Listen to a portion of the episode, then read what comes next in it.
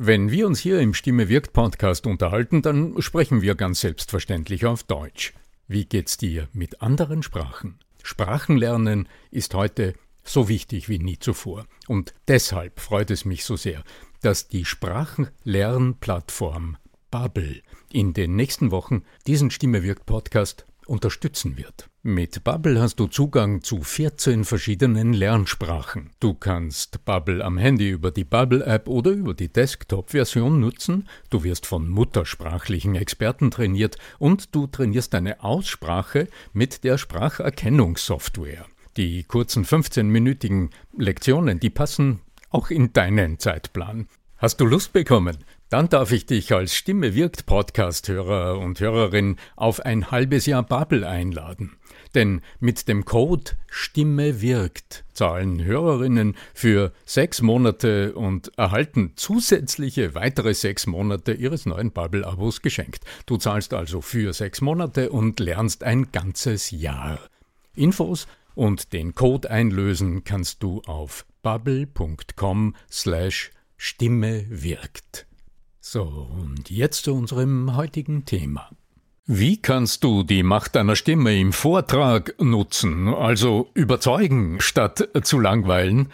Wenn du auch täglich präsentierst, vorträgst, schulst oder Meetings moderierst, dann wird diese Frage sicher auch für dich jeden Tag aufs Neue relevant sein. Grund genug, mit Claudia Kohnen, meiner geschätzten Kollegin, heute im Podcast über Lösungen zu diskutieren. Bleib dran! Der Ton macht die Musik. Der Podcast über die Macht der Stimme im Business.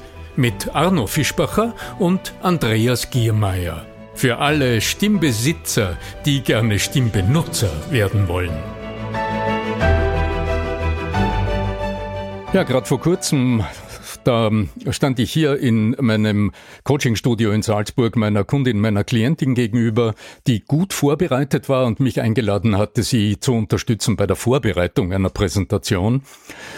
Ähm, und es war ganz klar, sie hatte den Einstieg gut vorbereitet und ich habe sie aufgefordert, stell dich doch mal hin und zeig mir doch, wie hast du dir's äh, vorgestellt, wie stellst du dir's vor, um dann einzugreifen, um dir den einen oder anderen Hinweis zu geben. Ja, und die erste Minute war durchaus interessant, ähm, konnte gut zuhören, sie hat mich abgeholt. Und ja, dann hat sie also auf ihrem Laptop auf die Taste gedrückt und hat die nächste Folie hineingeschaltet. Und ab dem Zeitpunkt, ab den ersten Worten, ab dem ersten Satz, den sie dann gesagt hat, wusste ich, aha, Jetzt geht's also mit dem Content los.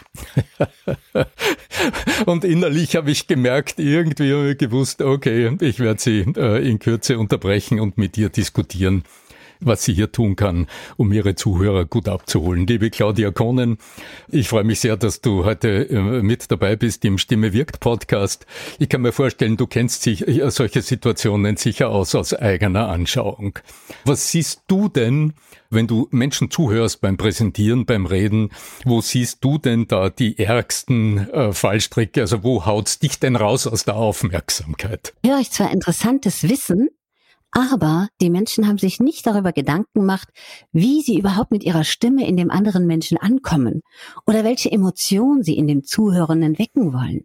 Sie sind mit der Materie, mit dem Sachtext so beschäftigt, haben den genial vorbereitet und tragen diesen vor, als wäre auswendig gelernt. Und in diesem Moment verlieren die Menschen an Punkten. Aus dem einfachen Grund, weil man nicht mehr spürt, dass das, was sie sagen, wirklich aus dem tiefsten Herzen kommt, dass sie überzeugt sind, weil alles aus dem Gehirn so abgeliefert wird, als wäre es auswendig gelernt. Dabei ist das ja gar nicht so. Die stehen wirklich dahinter, aber sind so fokussiert, dass die Sätze, die Worte, alles hintereinander so perfekt aufgesagt wird, dass sie nicht mehr bei sich selber sind und nicht mehr die Aufmerksamkeit auf den Menschen haben und schauen, was passiert da gerade zwischen mir und dem Zuhörenden? Sondern sie ballern, ich sag's jetzt mal so ein bisschen direkt, sie ballern förmlich die Informationen und den Text auswendig gelernt, total super strukturiert in die Gehirne der Menschen. Aber in Wahrheit brauchen wir ja, dass der Mensch uns berührt mit der Information. Sonst können von zehn Menschen alle dieselben Worte sagen und alle hätten dieselbe Wirkungskraft. Hm. Und da finde ich es der größte Haken, dass die Menschen darüber nachdenken, sie wollen perfekt sein, aber in Wahrheit müssten sie nur echt sein. Und die Informationen, die sie haben, natürlich sollte man eine Rede lernen, aber die Informationen, die man in sich trägt, wirklich nach außen tragen und nicht nur in die Köpfe hineinschustern, sondern wirklich spürbar mit den Menschen in Verbindung gehen, die Aufmerksamkeit fühlen, die Redegeschwindigkeit, hole ich die Menschen ab oder verliere ich sie unterwegs? Und wenn ich mit die ganze Zeit mit dem Gedanken bei mir und dem Text bin, geht die Aufmerksamkeit verloren. Mhm. Mhm. Ja, es ist interessant, äh, äh, deinen Gedanken jetzt zu hören. Ich habe manchmal den Eindruck, dass sogar die, hm, dieser, also im Grunde tun wir das ja auch hinter dem, was wir hier sagen und ähm, veröffentlichen etc. steckt ja oft so eine Art Appell, setz dich mit dir, mit deiner Stimme, mit deiner Sprechweise, mit den Sprechpausen, also mit dem, wie du es tust, setz dich doch damit auseinander. Und ich gewinne sehr oft den Eindruck, dass äh, wir alle dann zu sehr auf uns selbst und auf das, was wir tun und wie wir es tun, fokussiert sind und dadurch den Kontakt zu den Zuhörern, also eigentlich den Blick auf die Menschen, mit denen wir sprechen, die wir zu etwas bewegen wollen, die wir abholen wollen, um sie auf einem Weg hin zu neuen Gedanken, neuen Entscheidungen, neuen Handlungen, neuen äh, ja, Handlungsschritten zu begleiten, dass wir das übersehen. Und darum ähm, ja. will ich gerne heute ähm, zwei Fragen einbringen ähm, in unsere Diskussion. Auf der einen Seite das Klassische, also das wäre die Frage nach, den, nach dem einen oder den beiden Tipps, die wir unseren Zuhörern heute mitgeben können. Aber ich will gerne auch die Aufmerksamkeit auf die Vorbereitung richten und darauf, wohin tust du denn bitte den Scheinwerfer in der Vorbereitung hin? Tust du denn nur auf dich, auf dein Thema, auf die Strukturierung, auf die Art und Weise, wie du es dann tun willst? Oder richtest du den Scheinwerfer bevorzugt auf die Analyse deiner Zuhörer, auf die Psychologie, auf das, wo du sie abholst, auf die emotionalen Trigger in den Zuhörern, Claudia? Was denkst du? Also das Allerwichtigste sind die Zuhörer, weil du kannst lernen, was du möchtest. Du kannst so viel Fachwissen haben, so viel Kompetenz haben, wie du möchtest. Aber wenn du deine Zielgruppe nicht analysierst oder die Menschen nicht wahrnimmst, mit denen du redest, dann kannst du das lassen. Weil es soll ja den Menschen berühren. Darum ist es wichtig, sich auf sein Gegenüber zu konzentrieren. Es ist nicht wichtig, also es hört sich jetzt seltsam an, wenn ich das als Voice-Over-Sprecherin oder Coach sage, dass du jedes Wort hundertprozentig sicher sagst. Ich habe zum Beispiel in meinem neuen Podcast das extra nicht gemacht. Ich habe gesagt, ich schneide hier nichts, weil ich möchte, dass die Menschen spüren, dass selbst wenn man einen Fehler macht oder sich etwas verstottert, verhaspelt, dass die Menschen, die Zuhörer merken, da steht der, die Person dahinter, weil ich rede, mhm. auch wenn ich sie nicht sehe, zu den Zuhörern, zu den Menschen. Und das ist das Wichtigste. Ich rede zu den Menschen und darum ist es wichtig zu wissen, mit wem rede ich da? Welche Emotionen möchte ich in den Zuhörern wecken? Welches Interesse möchte ich in den Zuhörenden wecken? Und das ist die allergrößte Vorbereitung. Denn nur wenn ich weiß, was will ich in dem anderen Menschen überhaupt auslösen, kann ich mich in die richtige Situation bringen, da wir über die Spiegelneuronen die Emotionen übertragen.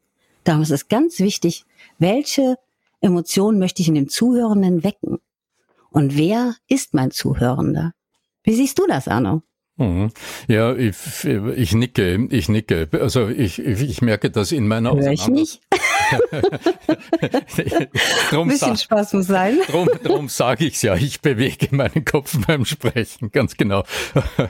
Im Grunde ist das, dieses, das Wort, das sich in meiner Arbeit immer mehr nach vordrängt, das ist der Begriff Dialog. Also wie gestaltest du in einer Situation, wo du vor Menschen bist oder so wie wir jetzt vor dem Mikrofon und du, du siehst kaum jemanden, so wie es heute online oft ist, du siehst nur so schwarze Kästchen und nicht mal die Gesichter der Menschen. Wie gelingt's dir, in eine aktive Zwiesprache mit deinen Zuhörern zu treten, das auch sprachlich, dialogisch zu gestalten, obwohl du ja alleine sprichst? Und dadurch es dir dann gelingt, Äh, ja, technisch gesehen sind es dann Sprechpausen, aber im Grunde geht es ja immer um das andere. Es geht immer da, um das, was im anderen passiert. Also auch der Begriff Sprechpause, weil wir ihn heute sicher wieder irgendwo erwähnen werden, weil man oft hört, ach, ich spreche zu schnell, Herr Fischbacher, was kann ich tun? Äh, es geht ja selten um die Geschwindigkeit, sondern es geht um die Zeit, die wir unseren Zuhörerinnen und Zuhörern schenken, um das, was wir gerade gesagt haben, zu verarbeiten. Um in sich selbst irgendwo ein so dieses innere mm Gefühl äh, zu wecken und dieser Frau, diesem Mann auch die Zeit und die Gelegenheit zu geben, innerlich zu nicken. Und das dauert Zeit. Das ist eine echte Bewegung. Die, das wird oft unterschätzt. Das ist gut. Ja, oder? Also, ich, ich, ich, ja, du hast absolut recht. Du hast absolut recht. Also schau mal, wenn ich jetzt hier in dem Podcast rede, dann rede ich ja auch nicht einfach nur gegen den Bildschirm oder nur mit dir, Arno, mhm. sondern ich rede auch mit Fabian, mit Jens, mit Desiree. Ich rede mit diesen Menschen und muss ihnen auch natürlich die Zeit zugestehen, die Worte im Kopf zu verarbeiten. Mhm. Und es gibt Leute, die reden sehr schnell. Ich rede zum Beispiel zehn Worte öfter zu langsam in der Minute. Habe ich mich erwischt beim Training bei Michael. und dennoch ist es ja wichtig, dass die Sprechpause da ist, weil die Menschen müssen dich fühlen können. Die müssen deine Worte verarbeiten dürfen. Sonst hat es keinerlei Wirkungskraft. Hm. Sonst ist es so, als würde es ins eine Ohr rein und ins andere wieder rauslaufen. Hm. Es muss sich zwischendurch setzen dürfen. Hm. Im wahrsten Sinne des Wortes. Ich habe ähm, in der Vorbereitung auf dieses LinkedIn-Audio heute ist mir nochmal durch den Kopf gegangen, woher sollen denn die Menschen, also wir haben ja alle den Anspruch, es großartig zu tun oder begeisternd aufzutreten, die Leute mitzunehmen, motivierend zu sprechen äh, bei den Mitarbeiter-Events, auch wenn es um schwierige Themen geht, sich einfach mal hinzustellen, äh, Standpunkt äh, zu bekennen und dann so zu sprechen, dass am Schluss die Leute richtig mit dabei sind. Naja, nur woher soll man's können? Es wird immer vorausgesetzt, dass man das halt kann, äh, weil man halt so ein Typ ist, der dann vielleicht ein bisschen extrovertiert ist und da fällt die Hälfte der Menschheit mindestens schon weg, weil die gehören da nicht dazu. Äh, es hat mich sehr interessiert, es ist schon lange her, es war 2006, als ich für, für Stimme.at, für das europäische Netzwerk der Stimmexperten initiiert habe mit der Ingrid Amon, dass die Helene Karmasin damals eine groß angelegte Studie äh, gemacht hat unter, ich weiß nicht wie viel, 100 Führungskräften. Und 82 Prozent dieser befragten Führungskräfte haben ganz klar gesagt, äh, Stimme, also mit Stimme gut umgehen zu können, sei für eine Führungskarriere ungemein wichtig. Gleichzeitig haben aber nur sieben Prozent von denen gesagt, dass sie mit ihrer eigenen Stimme irgendwie zufrieden wären.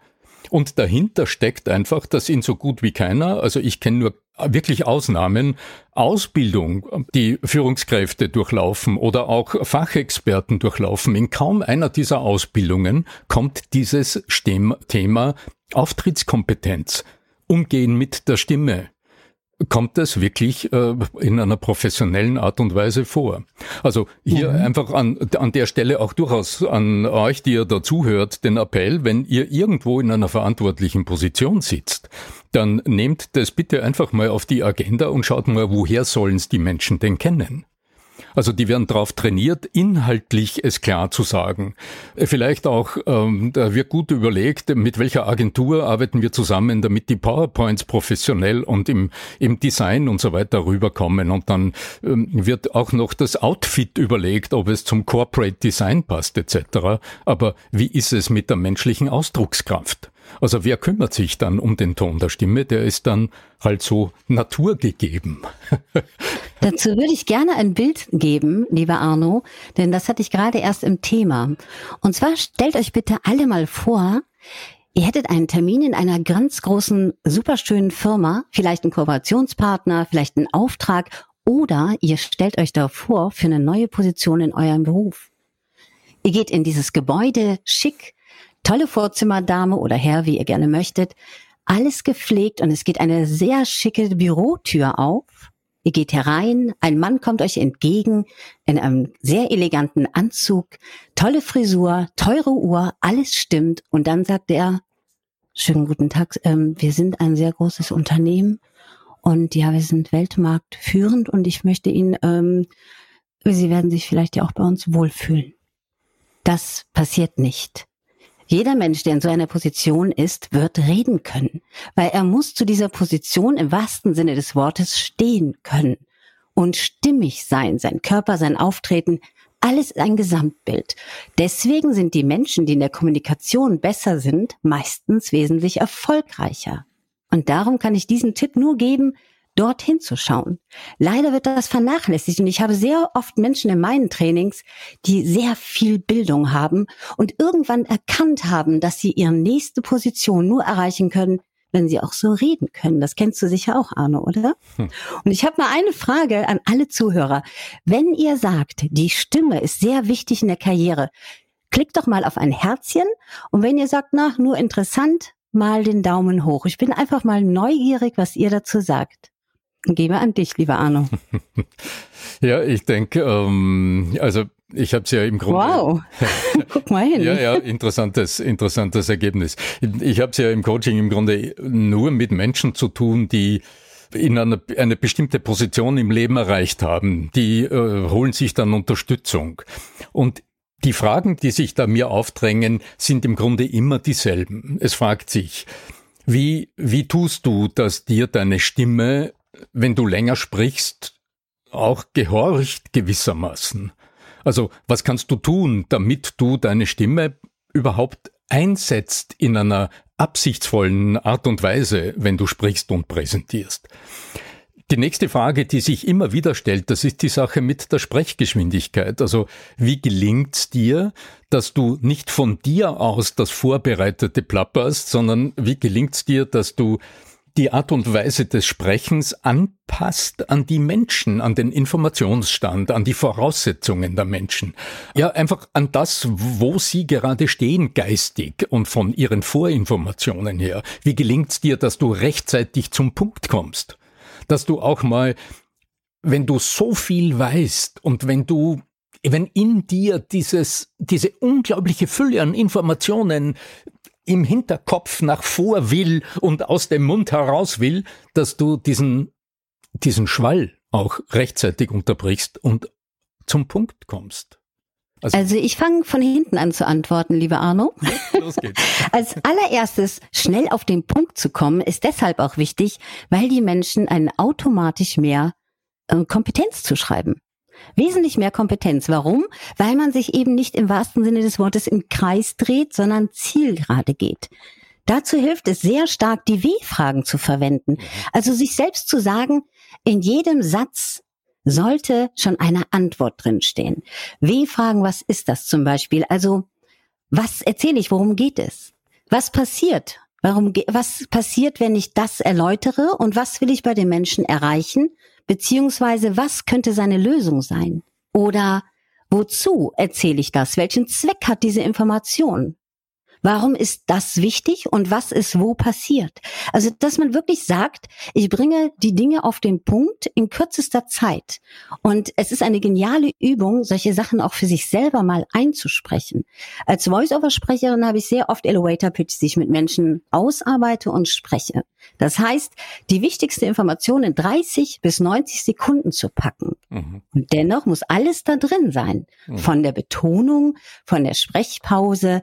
Und wenn man das für sich, und das kann ich jedem Menschen empfehlen, ob er einen Elevator Pitch machen muss oder nicht, wenn man das für sich selbst übt, lernt man in kürzester Zeit mit einer guten Betonung auf den Punkt zu kommen. Mhm. Mhm. Oder? Mhm. Arno? Die Frage ist immer, wie komme ich dorthin?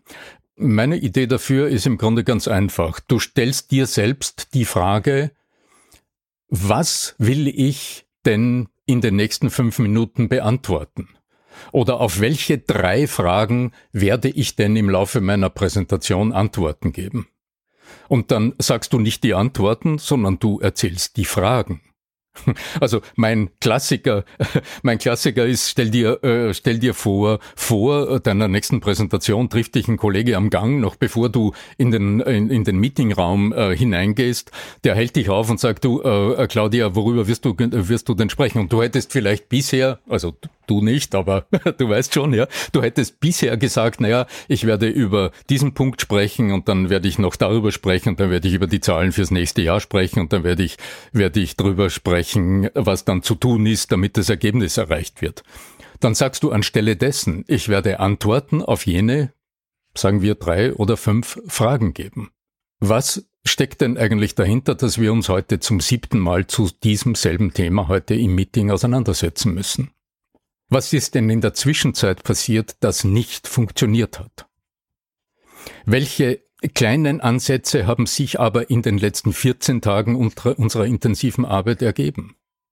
Welche Schwierigkeiten haben wir aber zu erwarten, wenn wir es umsetzen? Und was könnte der allererste nützliche Schritt sein, den wir heute bereits beschließen können, damit dieses Projekt in drei Wochen auch wirklich, auch wirklich ausgerollt werden kann? Und dann hast du im Grunde eine Fragestruktur deiner Präsentation innerhalb einer Minute herunterdekliniert und hast dich selbst emotional und auch mental völlig anders ausgerichtet. Da habe ich aber eine Frage zu, und lieber Arno. Yep.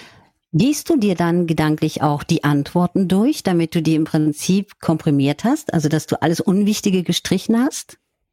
Naja, äh, das, worüber ich jetzt gerade gesprochen habe, das ergibt im Grunde die Grobgliederung einer Rede oder einer Präsentation durch eine Fragekette. Das ist mhm. eine Möglichkeit, die ich äh, sehr rasch umsetzbar, äh, als sehr rasch umsetzbar empfehlen kann. Wenn du, weil du hast ja nicht immer monatelang Zeit, um dich auf eine Rede oder auf eine kurze Präsentation in einem Meeting äh, vorzubereiten. Du kannst dir immer ganz kurzfristig die Frage stellen, auf welche drei, vier oder fünf Fragen will ich denn jetzt kurz Antworten geben? Und du wirst bemerken, allein wenn du so nachdenkst, erhält das Thema in deinem Kopf eine ganz neue Gliederung. Weil die Fragen sind ja dann nicht deine Fragen, sondern das sind die Fragen der Menschen, zu denen du sprichst, auf denen du Antworten gibst.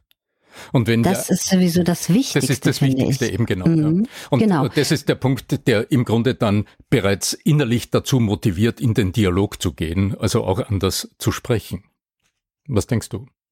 Ja, das ist das Allerwichtigste, dass man sich von vornherein fragt, was hat der Mensch am Ende davon, wenn ich jetzt mit ihm rede und wenn ich seine Lebenszeit, ich sage immer gerne das Wort Lebenszeit, wenn ich seine Lebenszeit in Anspruch habe, dann nehme, dann sollte der Mensch mit einem Mehrwert rausgehen und mit etwas, wo er was anfangen kann und das gut strukturiert.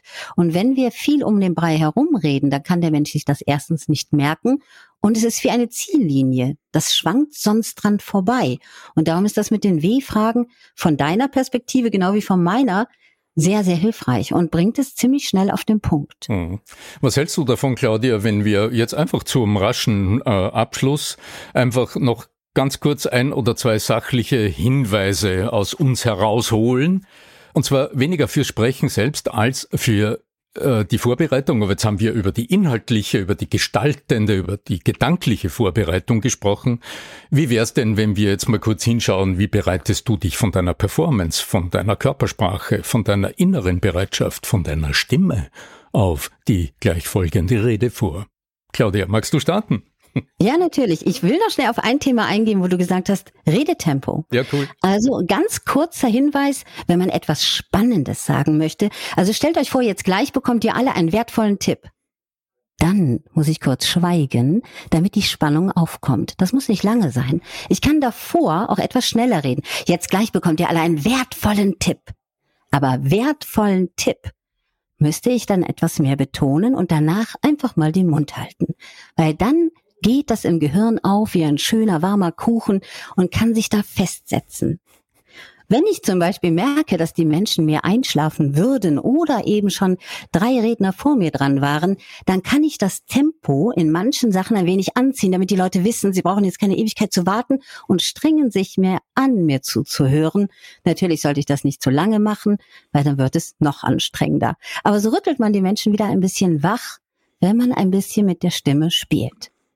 Das A und O und das Fundament von allem, worüber wir hier reden, Arno und ich, ist die eigene Selbsterkenntnis, wie klingt meine Stimme? Wie wirke ich? Wie höre ich mich an? Wie kann ich mich in die richtige Emotion bringen? Wie kann ich mich im wahrsten Sinne des Wortes in die richtige Stimmung bringen, damit meine Stimme dementsprechend klingt? Gebe an dich.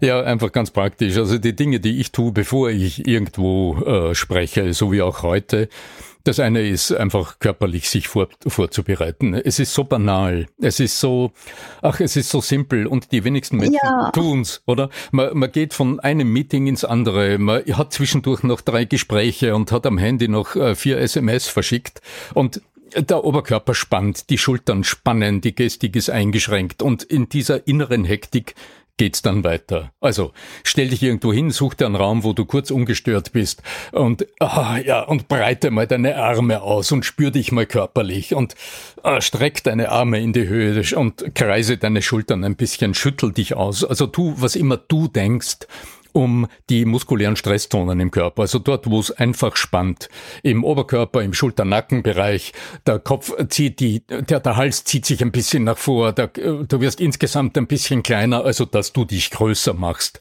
und deine inneren Räume wieder spürst, also diesen Brustkorb, ähm, ja, also die innere Kraft spürst, die in dir ist und diesen inneren Raum spürst. Ja, und das Gefährlichste ist, wenn du jetzt in einem Meeting zum Beispiel bist und vor dir sind, ich weiß nicht, wie viele Redner dran oder auch bei Konferenzen und du hast kaum Gelegenheit selbst zu sprechen und dann bist du dran. Tja, wie, wie sollst du Zutrauen zu deiner Stimme haben? Also Sprich vorher. Und das Allereinfachste ist, du summst mal eine Runde. Das kannst du selbst tun, während du noch zum Auftritt gehst, dass du w, w, w, so ein stimmhaftes w intonierst oder ein mm, mm, mm, aktiv, Schafft Aufmerksamkeit, Leute. zuhörst, ja.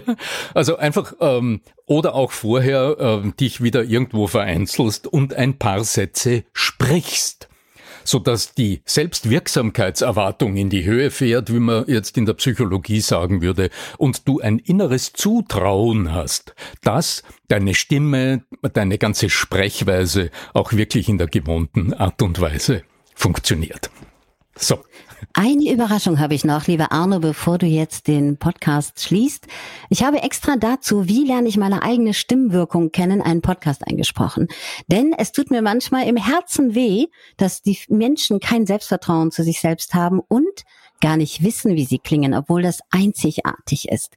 Die Stimme eines jeden Menschen ist einzigartig auf der Welt, sagen Sprechwirkungsforscher. Und vor allem ist es dein Markenzeichen als Mensch, deine hörbare Persönlichkeit. Darum habe ich einen Podcast gestartet, der genau diesen Weg aufzeigt, wie lerne ich meine eigene Stimme kennen? Und alles andere mache ich hier mit Arno zusammen. Und darum freue ich mich darauf, wenn ihr es gerne anfangt einfach.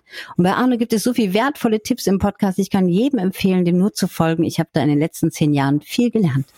Gebe an dich. Super. Das ist auch eine wunderbare Gelegenheit, äh, darauf hinzuweisen, wenn euch gefällt, was ihr hier hört doch äh, ein paar Sterne zu vergeben. Schreibt uns doch eine Bewertung.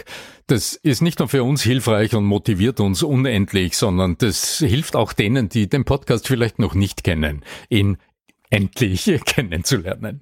Der Stimme wirkt Podcast ist übrigens Teil des Missing Link Podcast Netzwerks, in dem du auch Podcasts wie Erklär mir die Welt, ganz offen gesagt, den Kurier Daily Podcast oder den Profil Podcast hören kannst. Geschnitten und technisch betreut wird auch diese Episode vom lieben Florian Schartner, dem Bayern in Barcelona, den du unter florianschartner.de findest, wenn du drüber nachdenkst, auch einen Podcast zu gestalten. So, dann bis zum nächsten Mal. Möge die Macht der Stimme mit dir sein, dein Arno Fischbacher.